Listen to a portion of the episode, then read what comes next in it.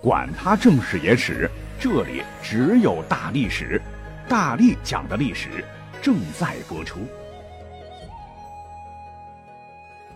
大家好，我是大力丸。我呢在节目不止一次的说我是灯谜，盗墓题材的节目咱做了不少。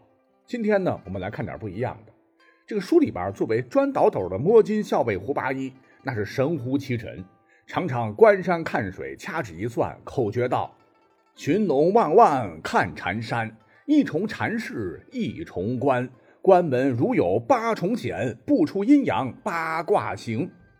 他压根儿不用洛阳铲、卫星遥感啥的，罗盘简单一测就能分金定穴，踏月寻龙，精准找到千年帝王埋骨之地，破解道道谜题，躲过重重机关，干掉种种鬼怪，到得含有宝物，是全身而退。那书里边还有其他什么口诀，也挺神的，什么人点烛，鬼吹灯，堪舆倒斗觅清风，水银斑养明具，龙楼宝殿有入，印城关青铜果，八字不应莫进，尖树葬匣子粉，山谢岭绕着走，赤衣兄笑面狮，鬼笑莫如听鬼哭，等等，听着阴风阵阵，嗖嗖的，还蛮吓人的。那么咱们也常说哈，这个小说来源于生活，《盗墓笔记》看似惊悚离奇，但其实你要细扒，还真能在历史故事堆找到些真实的东西。因为古人呢，确实特别讲风水，不光平常老百姓讲，帝王将相更要挑选所谓的极品风水宝地，这就是龙脉。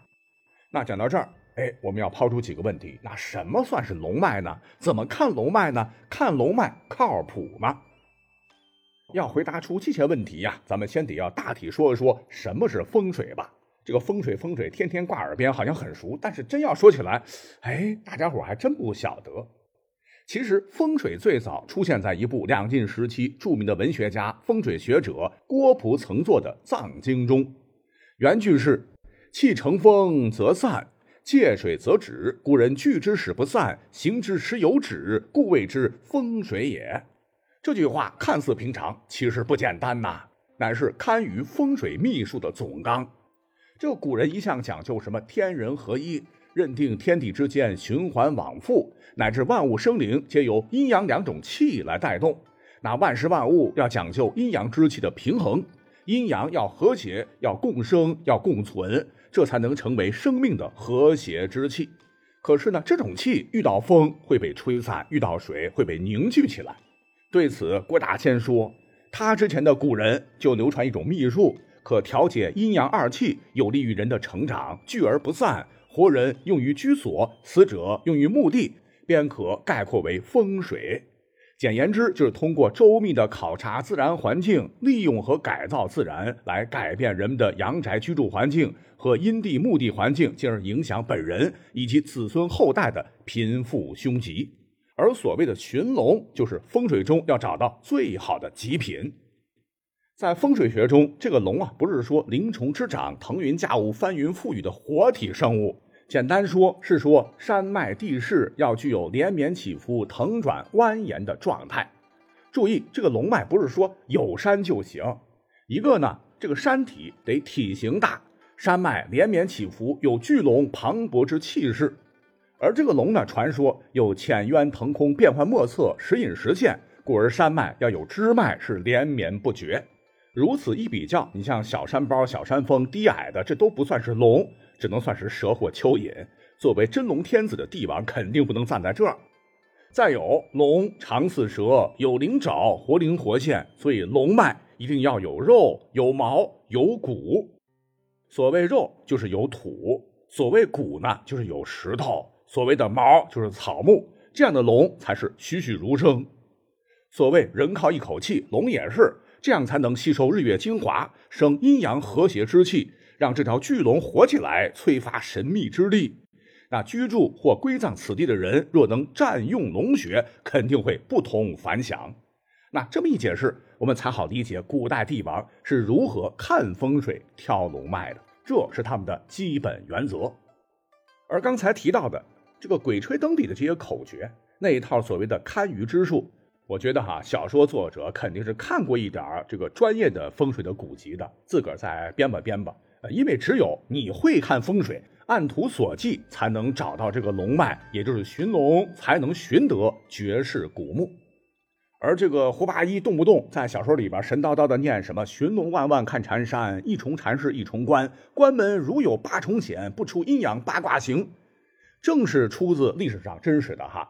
唐末风水大师杨云松所著的《汉龙经》一书，那么大家伙啊，因为小说的这个作用嘛，影视作品也很多，对胡八一很熟，但是对胡八一的这位老前辈，实话讲哈，却知之甚少。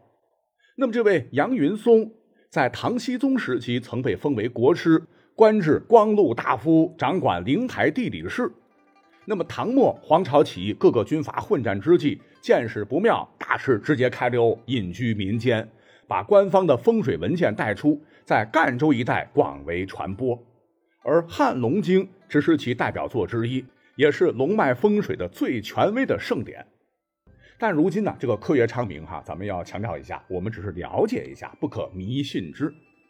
那《汉龙经》这本书，我看到还是有售的，是从传统文化这个角度来讲。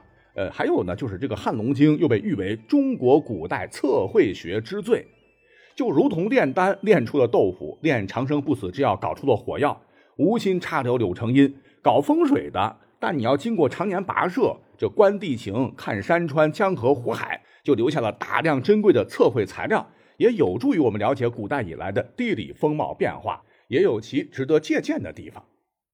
那为了增加这个书的神秘性。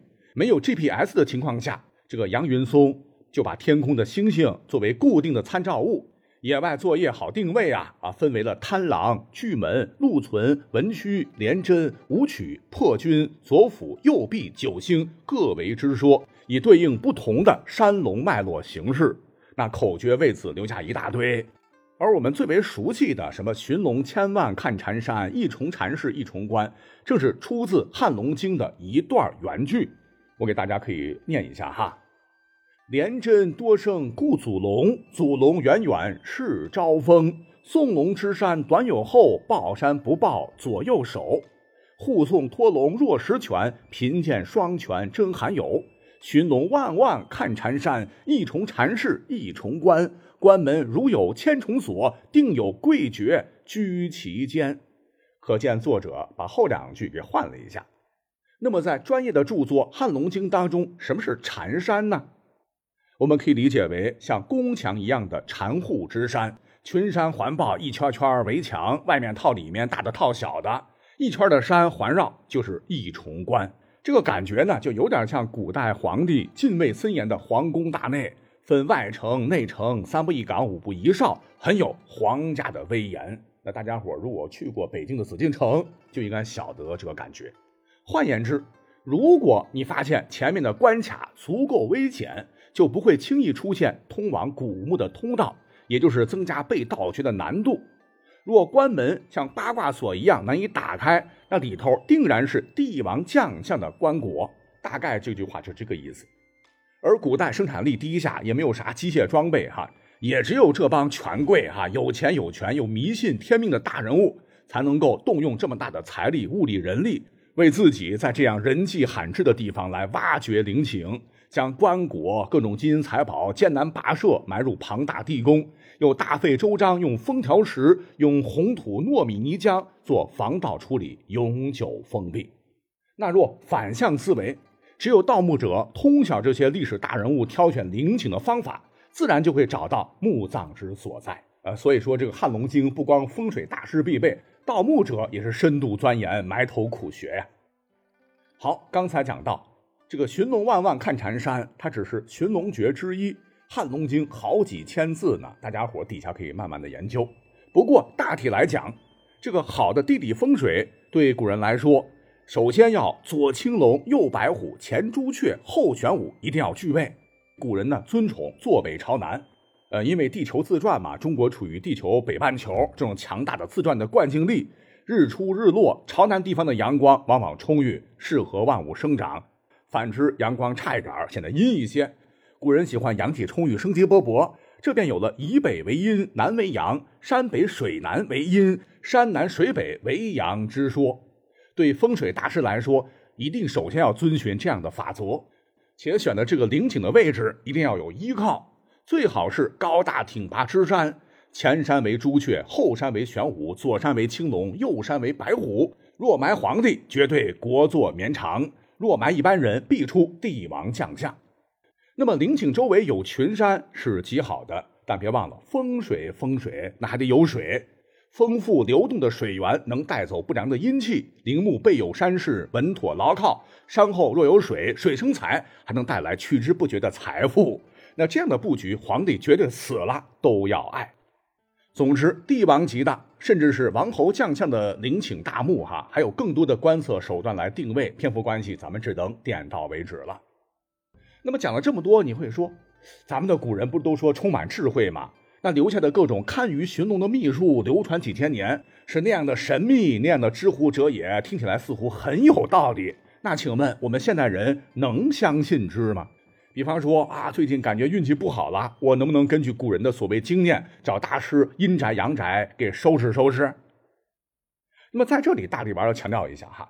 做这期节目是本着介绍传统文化的初衷，扒扒历史上这些权力最大的人物是如何挑选风水宝地的，满足大家的好奇心。但你要说它准不准、灵不灵，那我就举一个真实的例子，也许您就明白了。说唐初啊，有一位风水大师，也是文学家，唤作袁天罡。那不良帅主帅是不是他，我不晓得，但他确实啊，曾为李世民定了死后归葬的昭陵的位置。你从地图上看，这个长安附近那都是八百里秦川，气势如虹，也是风水师寻龙的首选。可问题是，即使国师那个时候没有卫星、没有探测气球、观测飞机，袁天罡也只能凭借两只肉腿出长安城，风餐露宿，跋山涉水，来为这个李世民选长眠之地。可是，一眨眼，大半年过去了，还是没有寻得入大师法眼的。那么正在袁天罡灰心丧气，决定翻过前头那座山峰就要往回返时，哎，没想到他理想的龙穴终于出现了。当他艰难爬上山峰，呵，高大葱郁的群山环绕着，巍峨壮观，又有渭河蜿蜒流转，俯瞰山下肥沃的关中平原一览无余。那种气阔奔腾的感觉震撼了他疲惫的心，胸中是豁然开朗。哎，这不就是举世无双的龙脉吗？也绝对符合《藏经》或者是《汉龙经》等风水宝典的描述。于是乎，袁天罡就定下了李世民昭陵的所在地，距离西安七十多公里的礼泉县烟霞镇九宗山的主峰之上。这里山势突兀，海拔一千一百八十八米，与太白还有如今都是非常重要的这个修道之地中南珠峰遥相呼应。那说起来，昭陵是耗费了大唐帝国无法计数的人力、物力、财力，历经百年，终于形成了占地两百多公里、一百九十余座陪葬墓的庞大陵寝。那如果按照风水大师的说法，这里藏风纳气，世间罕有。所谓逝者如是生嘛。李世民死后，不光可以在按照生前居住的皇宫来修筑的皇陵里边继续享福，还可以恩泽子孙，大唐社稷国运昌隆，代代不绝。可是呢，我们如果看唐史哈，感觉好像这个历史给李淳风、袁天罡以及大唐李氏开了个大玩笑。那正是靠着《汉龙经》等风水之书，唐末的时候，黄巢军还真的靠它找到了李唐王朝不少皇帝的陵墓，是盗掘一空不说，尸骨无存。那要说最惨的，当属太宗李世民。唐末军阀混战，昭陵便被温韬疯狂盗掘。金银财宝、古玩字画，落了好几天几夜不说。据温韬的外甥郑玄素回忆，当太宗的这个棺椁被劈开的时候，李世民全身上下被扒光，尸体已经完全腐烂，散落一地。但后来不知怎么地，脑壳子还流落民间。到了北宋初年前后，成了一富豪手中的玩物，似乎是做成了摆件。好在北宋功臣赵普曾去长安游玩，偶然间见到了李世民的头骨。觉得李世民叱咤风云，怎么落得这样的下场呢？唏嘘不已，于是收购后又埋回了九宗山。